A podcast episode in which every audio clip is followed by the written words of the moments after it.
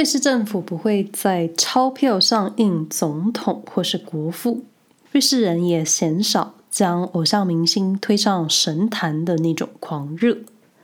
每次我都嚷嚷，瑞士人基本上都没有在造神，或是没有现代人类的偶像崇拜，但他们心中永远都有一个神，就是世界网球神费德勒。这好像是真的，但只要提到费德勒，瑞士人们的眼神好像都会闪起光。但除了阿费，瑞士还有谁？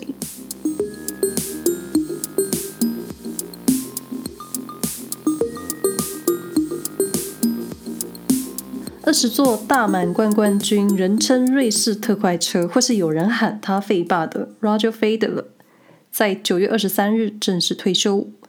我个人是喜欢喊他阿费。那我身边有很多他的球迷，可是我真的要承认，我知道费德勒，但我不是球迷，还真的认真不认识他，就是真的我没有仔细研究过他，我只知道他很厉害，很谦虚。而且在查瑞士置产新闻的时候，不小心发现他在苏黎世黄金湖岸有豪宅。豪宅是媒体下的，但是真的住在瑞士湖岸那一带的房价都是很豪，所以我们又可以大胆推测，这个人真的很低调。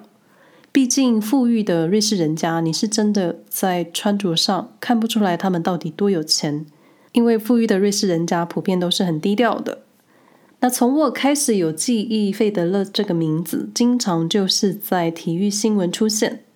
那搬来瑞士之后，我跟他还是不熟，只是经常在路上可以看到他各种产品代言的广告，电信、巧克力、咖啡机，还有瑞士国家旅游局。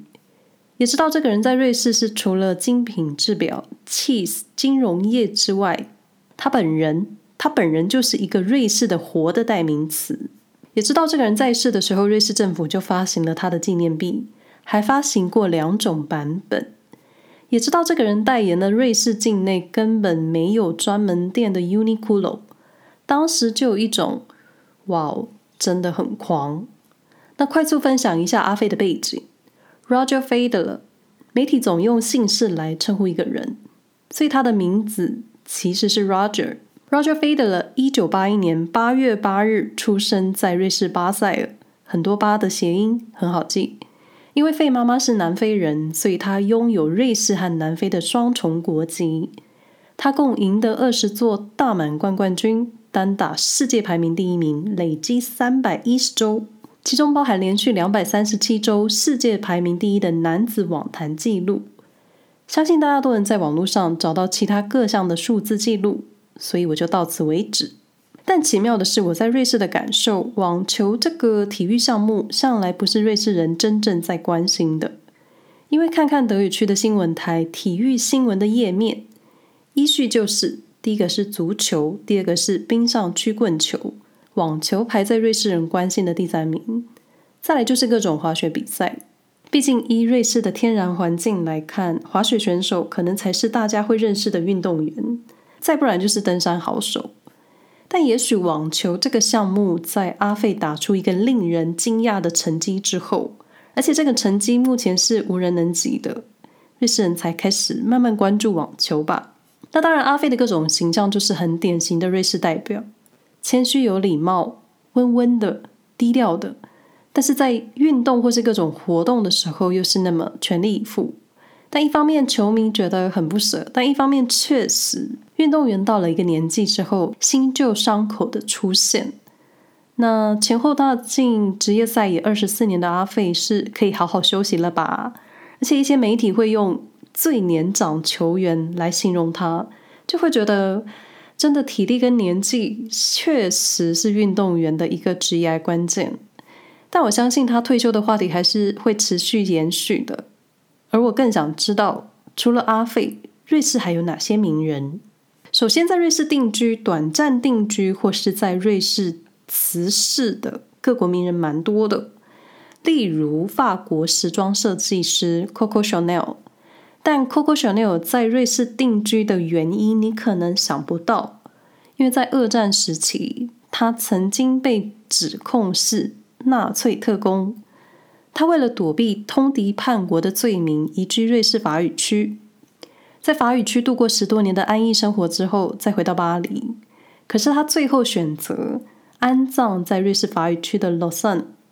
我想听到这里，各位听到的关键字就是 Chanel 跟纳粹特工连上关系。有兴趣的朋友可以搜寻一下，网络上还蛮多讨论文章的。那喜剧大师卓别林晚年选择定居瑞士科谢，同样还有爱因斯坦，他曾在一九零二年短暂住在瑞士首都伯恩。各位可以搜寻关键字“爱因斯坦故居瑞士”，可以找到相关资讯。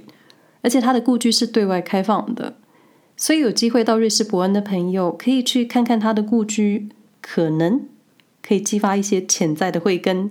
住在瑞士的名人很多，我觉得应该就是大家都喜欢这样清幽、没有纷乱的中立国家，而且生活品质、空气品质都很好，感觉或多或少都可以活久一点吧。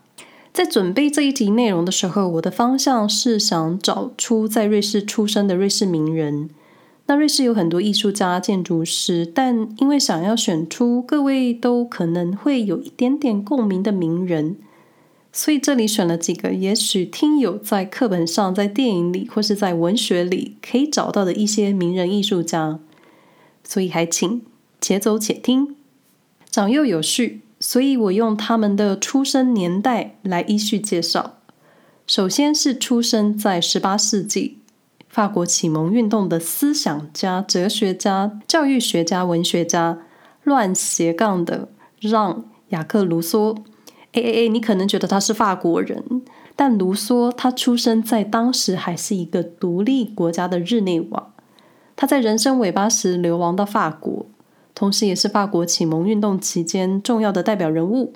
那当然，这位身兼多职，喜欢音乐、文学，偶尔也研究植物，也是一个斜杠的文人思想家。他的人生故事很精彩。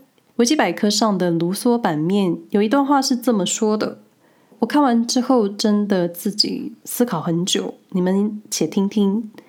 卢梭认为，自从拥有知识以来，人就变得彬彬有礼。习惯对其他人有礼貌，而导致缺乏美德的人，表面上看似拥有美德，这不单单令所有人都因为遵从礼仪而不敢展示出真正的自己，亦难以让人真正认清其他人的面目。哦，我觉得有点意思，因为我本人好像就是这样，可能想要保持礼貌，但就不是真正的自己。不过，到底要怎么成为自己，或是行为上有礼貌？现代人的我们可能要看看蔡康永的书，也因为卢梭这样子的哲学思想，还有他的人民主权意识、私有财产不可侵犯的思想原则，在当时的时空背景也是备受言论审查。总之，他有一段惨痛的岁月，被法国禁止入境，被欧洲各国讨厌，被被人丢过石头，被文化界唾弃。那他在餐厅端过盘子，也当过使馆的随员，也当过贵妇的情夫，一生高潮迭起，最后隐姓埋名，住在一个法国村庄的小茅屋里。接着某天出门散步的时候中风过世了，好孤独。所以维基百科中文版用了一段斜体文字来扼要说明这一位思想家。卢梭除了是一个受宠的天才之外，还是一个经历每一个社会阶层、从每一个社会层面观察社会的社会评论家。如果你在瑞士，想要感受一下这一位十八世纪的思想家，可以拜访卢梭诞生的日内瓦老城。地址是法语，我不会念，所以我会把地址写入说明栏位。这里现在是卢梭故居，也对外开放。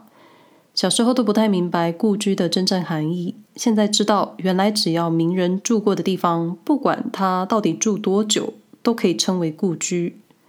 那在日内瓦有个小岛用卢梭命名，也就是卢梭岛，岛上有他的铜像。如果各位有来瑞士，有经过日内瓦，或者也喜欢这位思想家，可以去看看。然后，这真的不是旅游节目。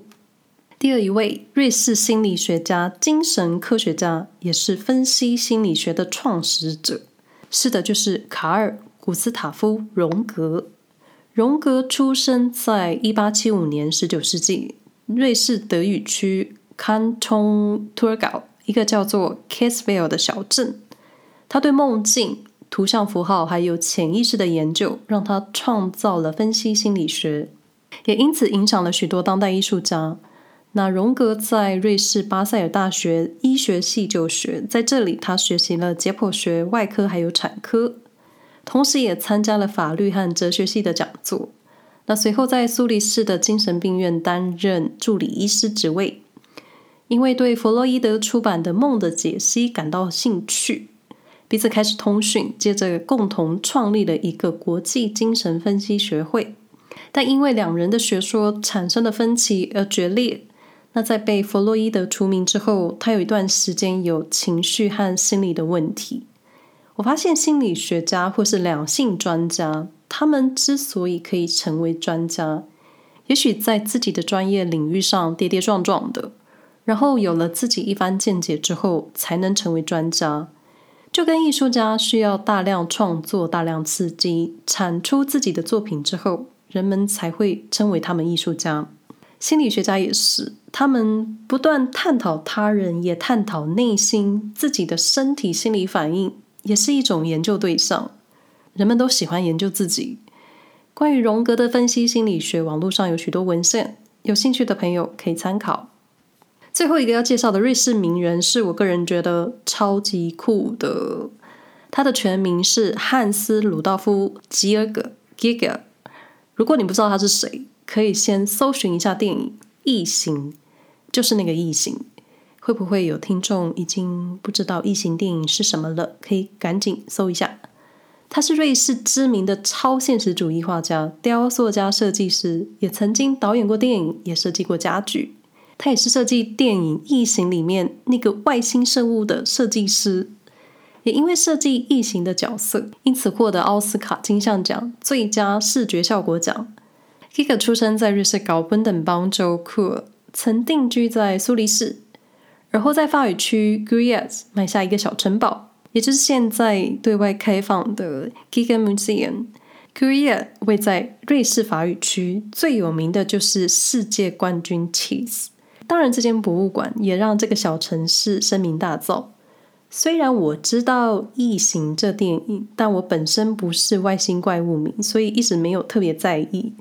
直到有一天看到一个朋友去了博物馆旁边的异形咖啡厅，被内部装潢吓歪歪之后，我决定要去看看。咖啡厅的内部装潢就是异形电影的风格，我很难形容那种超现实的感觉。最特别的是座椅造型，还有天花板，它就像是一个软体动物，瘦的脊髓遍布整个空间，长得好像我去过一样。但我们去博物馆那一天，咖啡厅没开，因为当时还是疫情期间，觉得很可惜。那博物馆内的内容就是眼花缭乱，现在看来还是非常前卫，因为有些画作内容真的非常猎奇。